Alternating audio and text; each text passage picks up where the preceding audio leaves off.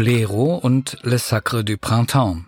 Choreografien von Johann Inger und Edward Klug. Ein Vortrag von Michael Küster. Johann Inger und Edward Klug sind die Choreografen dieses Ballettabends, der zwei spektakuläre französische Ballettpartituren aus der ersten Hälfte des 20. Jahrhunderts vereint, Bolero und Le Sacre du Printemps. Ein einfacher Rhythmus in Endlosschleife, das ist das Markenzeichen von Maurice Ravels Bolero. Aus den Konzertsälen ist er heute nicht mehr wegzudenken, aber ursprünglich war er tatsächlich als Ballett konzipiert. Die Ballett-Uraufführung fand am 22. November 1928 in der Pariser Oper in der Choreografie von Bronislava Nijinska statt.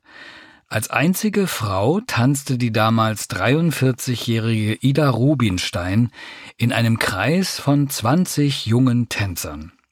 Mit ihren erotischen, lassiven Bewegungen schockierte und faszinierte sie gleichermaßen das Pariser Publikum. Wer den Bolero einmal gehört hat, kann ihn nicht mehr vergessen. Unwiderruflich gräbt sich der ostinate Rhythmus in die Trommelfälle und die beiden Themen der Melodie hat man nach einer guten Viertelstunde, die das Stück dauert, vollkommen verinnerlicht. Unsere Choreografie stammt vom schwedischen Choreografen Johann Inger. Er hat schon in seiner Zeit als Tänzer im Netherlands Tanztheater zu choreografieren begonnen. Nach Ende seiner Tanzkarriere war er Direktor des berühmten Kullberg Balletts in Stockholm und ist jetzt seit einigen Jahren sehr erfolgreich als freischaffender Choreograf tätig. Sein Stück Walking Mad ist international zu seiner Visitenkarte geworden. 2001 fand die Uraufführung beim NDT in Den Haag statt. Initialzündung war übrigens ein Fernsehbeitrag, in dem der große Dirigent Sergio Cilibidake den Bolero dirigiert. Der distinguierte ältere Herr gerät während seines Dirigats buchstäblich außer Rand und Band und verliert über Ravels Musik völlig die Fasson Walking Mad. Johann Inger löst die Aggressivität der Komposition in Humor auf und bei ihm verschwinden die Grenzen zwischen Tanz und Theater. Drei junge Frauen, vielleicht sind es Schwestern, wollen hinaus ins Leben. Sie stürzen sich in ein Fest, bei dem die Männer spitze rote Clownsmützen tragen oder mischen sich unter Geschäftsleute mit Melonenhüten auf dem Kopf. Zwei Mädchen finden Spaß an dem Treiben, nur die dritte Tänzerin mag sich nicht mitfreuen. Sie lehnt sogar ihren letzten Verehrer ab, zieht sich in die Einsamkeit zurück und leidet darunter. Männer und Frauen gehen sich in diesem Stück an den Kragen, so sie denn überhaupt zusammenkommen. Das beginnt als Spiel und kippt doch ebenso leicht wie die große hölzerne Wand, hinter der die Tänzer wieder und wieder verschwinden. Diese Wand nutzt Johann Inger ausdrücklich als Element seiner Choreografie und man kann nur staunen, wie virtuos die Protagonisten sie in ihre tänzerische Aktion integrieren.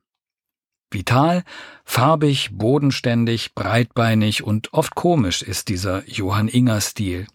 Die Choreografie endet übrigens nicht mit dem rasenden Finale von Ravels Komposition. Das wäre für Johann Inger zu vorhersehbar gewesen.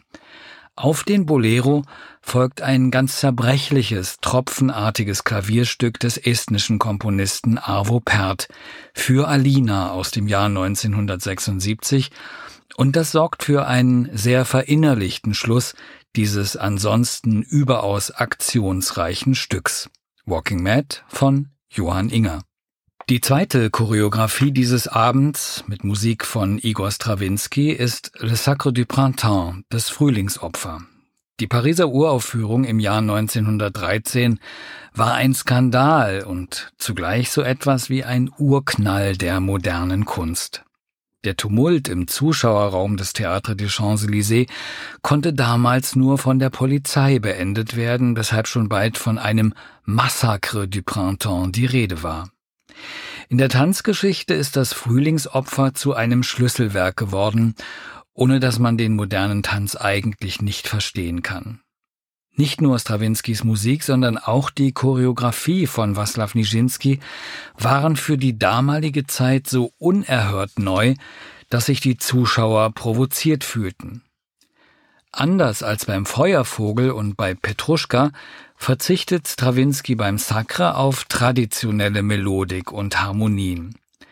Stattdessen widmete er sich einer komplexen Arbeit am Rhythmus, was für damalige Ohren unheimlich brutal geklungen haben muss.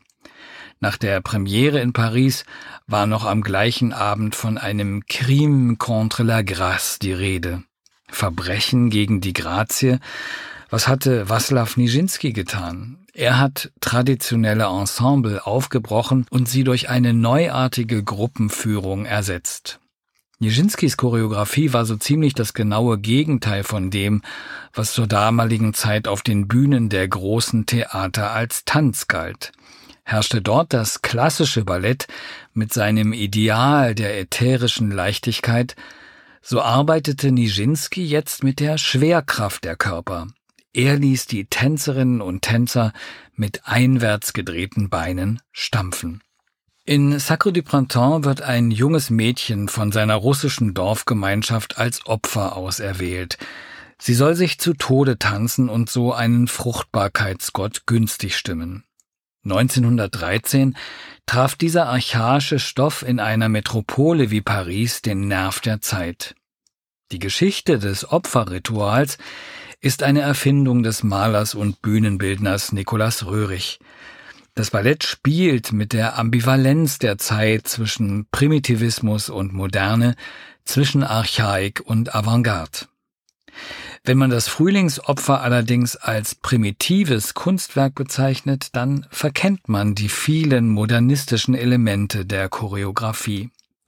Nijinsky arbeitete auf der Bühne ebenso mit geometrischer Abstraktion, wie es die russischen Avantgardisten zur gleichen Zeit auf der Leinwand taten. Er verstand sich nicht nur als Choreograf, sondern auch als Maler und Bildhauer, der mit den Körpern seines Tanzensembles eine Art Gesamtkunstwerk schuf, eine für damalige Zeiten unheimlich moderne Idee. 2013 wurde das Jubiläum 100 Jahre Sacre von der Musikwelt gebührend gefeiert. Damals entstand die Version von Edward Klug.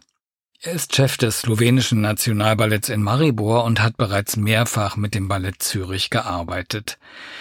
Natürlich spielt die 100-jährige Rezeptionsgeschichte für jeden Choreografen, der sich heute mit dem Stück beschäftigt, eine Rolle. Edward Klug war sehr beeindruckt von den wegweisenden Interpretationen von Maurice Béjart und Pina Bausch, Direkt in seine Choreografie wirkte jedoch nur die, wie er sagt, hermetisch abgeschlossene Uraufführungsfassung von Nijinsky hinein. Ansonsten aber geht Edward Klug einen völlig eigenständigen, ungewöhnlichen Weg. Die Archaik der heidnischen russischen Legende versetzt er in eine zeitgenössische Welt. Aber anders als in der Originalversion ist die Entscheidung über das Opfer schon gefallen, wenn sich der Vorhang öffnet. Die Auserwählte wird nicht zur Opferhandlung gezwungen, sondern es ist eine von ihr ganz bewusst getroffene Entscheidung. Wir folgen ihrer letzten Reise, und da gibt es immer wieder anrührende Momente, zum Beispiel, wenn ihr von zwei Frauen auf sehr liebevolle Art die Zöpfe entflochten werden. Geradezu spektakulär allerdings wird dieses Frühlingsopfer, wenn am Ende des ersten Teils im sogenannten Tanz der Erde riesige Wassermengen auf die Bühne prasseln. Das fruchtbringende und reinigende Element erscheint da in all seiner Gewalt. Neben seinem befreienden und erlösenden Charakter entfaltet es zugleich eine große poetische Qualität, wenn die Mädchen geradezu schwanengleich über dieses Wasser gleiten. Bolero und Le Sacre du Printemps, ein Vortrag von Michael Küster.